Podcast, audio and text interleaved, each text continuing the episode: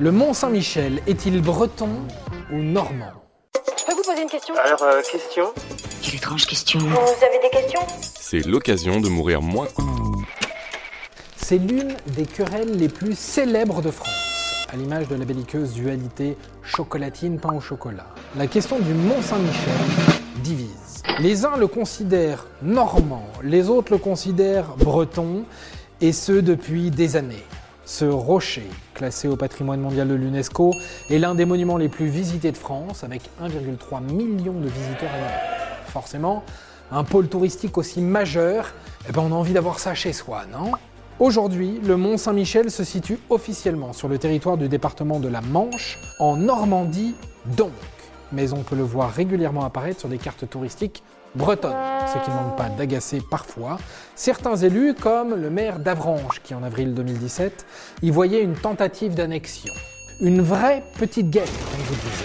Pour y voir un peu plus clair et répondre définitivement à cette question qui semble avoir une place aussi importante dans le cœur des locaux que les produits laitiers dans votre frigo, eh bien il faut remonter l'histoire du monument.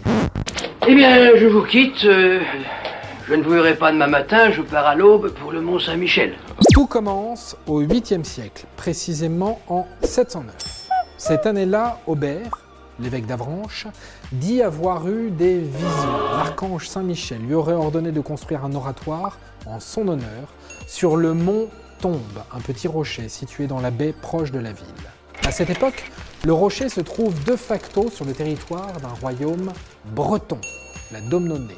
Une fois la construction terminée, l'église commence à accueillir des pèlerins malgré son accès difficile entre marais et sable mouvant. Les paysans du coin s'y réfugient régulièrement pour échapper aux raids des Vikings. En 849, la partie du Domnonée, située en Bretagne armoricaine, fusionne avec d'autres petits royaumes locaux pour former un royaume breton unifié. Puis, en 867, le roi des Francs, Charles le Chauve, concède le Cotentin et l'Avranchin à Salomon, roi de ce tout jeune État, en échange de son aide dans la lutte contre les Vikings qui ravagent régulièrement les côtes à cette époque. C'est le traité de Compiègne. Le mont reste alors une possession bretonne. Je vois pas le rapport avec la Bretagne. Mais bon, ça ne va pas vraiment durer. En effet, moins de 70 ans plus tard, en 933, le roi des Francs décide de concéder le Cotentin et l'Avranchin à Guillaume Ier de Normandie, ancêtre d'un certain Guillaume le Conquérant. Le jeune duc est alors à la tête d'une nouvelle puissance toute jeune, mais qui va briller dans l'histoire de l'Europe occidentale, le duché de Normandie. Guillaume Ier puis son fils Richard, conscients de l'influence bretonne sur le mont, vont rapidement installer des moines bénédictins venus de Normandie pour y construire une première église. Malgré la présence des Normands, le site, encore dirigé par des abbés bretons et des moines francs, se développe de manière relativement indépendante. Le nombre de pèlerins se multiplie, ces derniers affluent de toute l'Europe et le site devient célèbre dans tous les royaumes. Le rocher n'est alors pas vraiment breton, mais il n'est pas vraiment normand non plus. Il faudra attendre le XIe siècle pour que les ducs de Normandie assoient définitivement leur domination sur le mont Saint-Michel, en repoussant les frontières de l'Avranchin jusqu'au Quénon, petite rivière se jetant dans la baie, et en construisant sur le rocher une grande église abbatiale dirigée par un abbé normand. Coup dur pour les Bretons qui nous écoutent.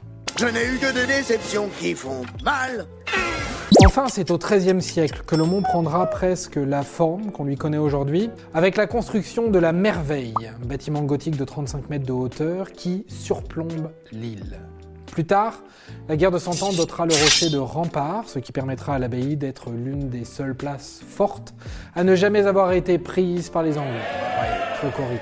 La flèche et la statue de Saint-Michel, installées au XIXe siècle, finiront de transformer le rocher, qui est aujourd'hui devenu le deuxième monument le plus visité de France.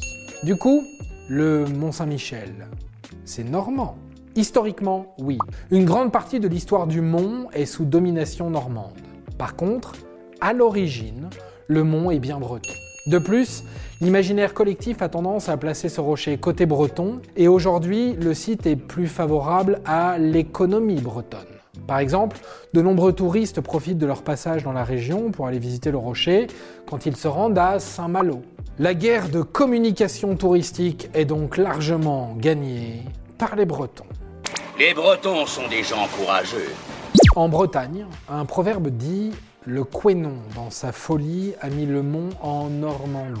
Le fameux cours d'eau, à l'origine des revendications côté ouest, aurait en fait changé le cours de son lit avec le temps.